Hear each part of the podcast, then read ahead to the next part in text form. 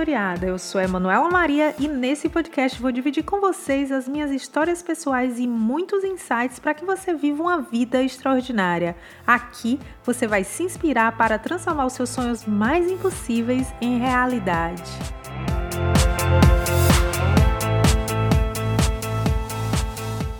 Há uns dois anos, a Vanessa, que é uma das minhas melhores amigas, ela me mandou uma mensagem no WhatsApp mandando eu ouvir o podcast da Tara Brach.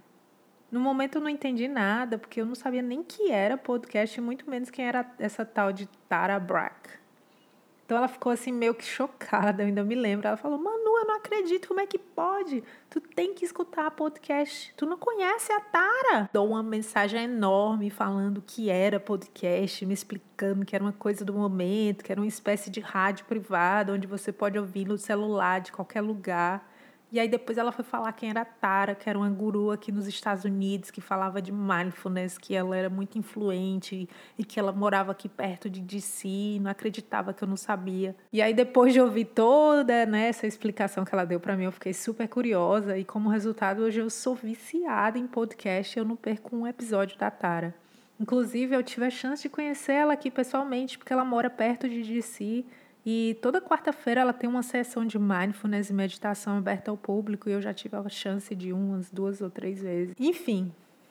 Bem, hoje eu sigo vários podcasts, graças a Vanessa, e eles me fazem companhia na minha academia, quando eu estou caminhando aqui nas ruas de DC, ou mesmo quando eu estou no trânsito.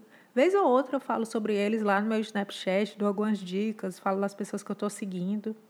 Só que tem uma coisa, eu notei que no Brasil não tem muito podcast e ainda existe um certo monopólio masculino. Então, eu resolvi quebrar esse paradigma e criar o meu próprio podcast e ser mais uma voz feminina. Eu falei pro meu namorado que queria fazer um podcast e ele ficou surpreso. Ele falou: Mas Manu, você nunca fez um podcast, você tem que gravar, tem que editar e publicar, tem que fazer isso, tem que fazer aquilo, e não é fácil, tem que se comprometer, isso, blá blá blá. E aí ele foi meio que querendo me desmotivar, né? Porque ele sabe que eu sou uma pessoa super, tipo, ligada no 180, né? Estou sempre ocupada, inventando projeto, várias ideias. Tem o meu blog, tem meu trabalho de coach, meus clientes. E tem um monte de coisa assim que eu estou sempre fazendo. Mas aí eu falei para ele, eu sei, não vai ser fácil, né? Mas se fosse fácil, todo mundo faria, não é verdade? E como boa geminiana, eu adoro tecnologia, adoro comunicação e novidade. Então, por que não? Ter um podcast vai me ajudar a me conectar muito mais com as pessoas e levar a minha missão para mais gente. E há muito tempo eu resolvi viver uma vida livre de segundas escolhas e arrependimentos. Então eu vivo me arriscando ao novo e eu acho que eu não penso mais no que eu posso, o que eu não posso fazer, ou no que é certo ou o que é errado. E é sobre isso que eu quero falar com vocês hoje, né? A importância de fazer algo novo na nossa vida. A gente se prende muito a certos paradigmas do que é certo ou errado, do que é possível ou impossível, e a gente acaba se limitando e nunca saímos da nossa zona de conforto. Que conforto, na verdade, não tem nada, né? Eu acho que a gente deveria chamar e mudar para a zona do desconforto. E qual é essa consequência de você ficar lá, né? De não querer sair dessa zona do desconforto? A gente não evolui, a gente continua no mesmo lugar. E a minha experiência de vida me ensinou que para ter algo que eu nunca tive, eu preciso fazer algo que eu nunca fiz. Na verdade, é uma equação, é muito simples, né? Os nossos resultados, ele é uma soma dos nossos pensamentos e das nossas ações. Então, se a gente quer ter resultados diferentes, a gente precisa pensar diferente e ter novos insights e fazer coisas diferentes. E assim a gente vai ter novos resultados. Muito fácil, não é? Novos pensamentos mais novas ações é igual novos resultados. Simples assim. E agora eu te pergunto, sabe aquele sonho que você tanto quer realizar, aquela meta que está lá engavetada? Aquela listinha de final do ano que já está criando poeira e teia de aranha? Qual é a ação que você ainda não tentou para realizar esse sonho? Qual é a coisa que você ainda não teve coragem de fazer? Há dois meses eu criei um desafio no meu blog, né, que é o mesmo nome desse podcast, chamado Vida Vistoriada. E eu tive 1.392 pessoas que se inscreveram.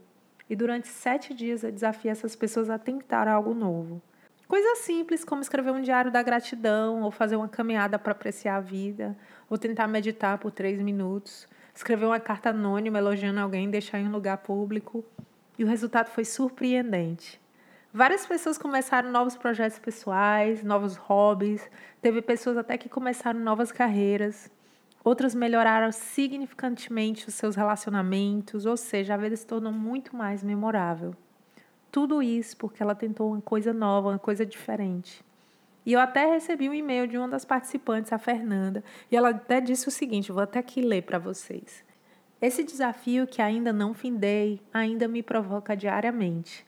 No tocante de buscar o um novo, como enxergar direito, como importar diante da vida, como interagir de fato com o mundo, como me beneficiar onde eu só enxergava o fracasso. Eu, após iniciar o desafio, pude fazer coisas que não imaginava, e tudo é centrado no meu empoderamento, na minha autoestima e tomada de decisões, de não ser mais uma coitada, a vítima problemática. Estou buscando soluções. Eu consegui enxergar algo que estava me consumindo, a vida em redes sociais. Eu estava conectada 24 horas por dia, 7 dias por semana, non-stop buscando ser vista, querida, amada, comentada ou sei lá o quê. Mas depois algo forte me aconteceu nesses últimos dias. Tive que friar tudo e falar: peraí, quem manda nessa vida? Sair da rede me deixou muito mais conectada comigo, coisa que eu não estava fazendo, de ouvir os barulhos da rua, de enxergar as coisas com o fito dos meus próprios olhos. Estou buscando essa força do meu interior, de tomar posse do meu poder pessoal para realizar e seguir em frente. Legal, né? Tudo isso porque ela se comprometeu a fazer algo novo por sete dias. Então imagina os benefícios na sua vida. Você não precisa fazer algo extraordinário para ter grandes mudanças na sua vida, mas fazer pequenas coisas todos os dias são muito mais sustentáveis a longo prazo. E muitas vezes a gente tem medo de experimentar algo novo porque a gente tem medo do desconhecido. Isso é normal porque o desconhecido está fora da nossa zona de conforto. E a minha questão para você é o que você está esperando? Viver ao máximo é explorar a vida de ângulos diferentes, é mudar a sua rotina e tentar fazer algo novo todos os dias, não importa o que seja. E todo final de podcast eu vou tirar um espaço para responder algumas perguntas. Eu recebo muitas mensagens diariamente no meu e-mail, no meu Facebook, e vou selecionar algumas para responder aqui ao vivo. Então, se você tem uma pergunta que gostaria que eu respondesse, me manda um e-mail para manu@ambientevistoriado.com.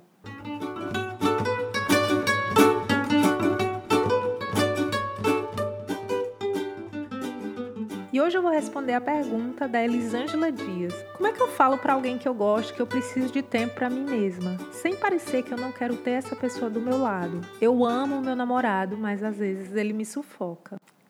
Elisângela, eu acho que eu já passei por isso e eu acho que todo mundo já passou por isso. Não só com namorado, às vezes é uma amiga, né, que gosta de estar muito perto e não dá muito espaço. E às vezes a gente não sabe como lidar com isso. E eu acho que um ponto importante que você precisa saber é que nós temos valores e os nossos valores são diferentes, né? E que os nossos valores são coisas que nos motivam, são os nossos sentimentos que fazem a gente tomar certas decisões. E, é, e mesmo quando a gente tem os mesmos valores que os nossos amigos ou o nosso namorado, os nossos valores eles são hierarquizados. Então pode ser que você tenha um valor da liberdade muito mais alto que o seu namorado, ou você precisa da mudança, da variedade. Talvez ele é uma pessoa que precisa de segurança, por isso que ele quer ficar perto de você, que ele quer estar se sentindo seguro. Então assim, tem vários aspectos que você pode analisar a situação. E se você entende e reconhece os seus valores, é muito mais fácil, porque aí você aprende a fazer concessões com as outras pessoas. Mas eu acredito que um método que você pode usar para conversar com seu namorado é usar a comunicação não violenta.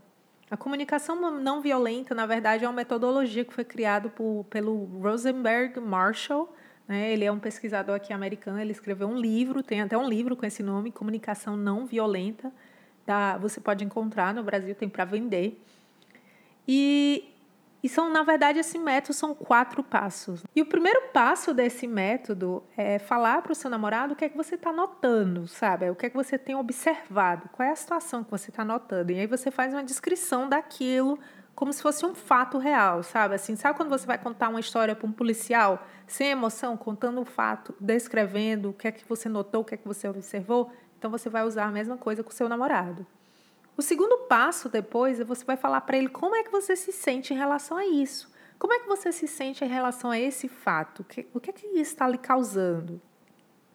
O terceiro passo da comunicação não violenta é você dizer a sua necessidade. E aí vai entrar aquele lance, né? Dizer assim: ah, então, eu sou uma pessoa que eu tenho muitos valores, e um dos meus valores mais importantes é a liberdade. Eu preciso ter tempo para mim, para que eu possa pensar, para que eu possa é, refletir no meu trabalho, para que eu tenha um tempo para cuidar do meu bem-estar.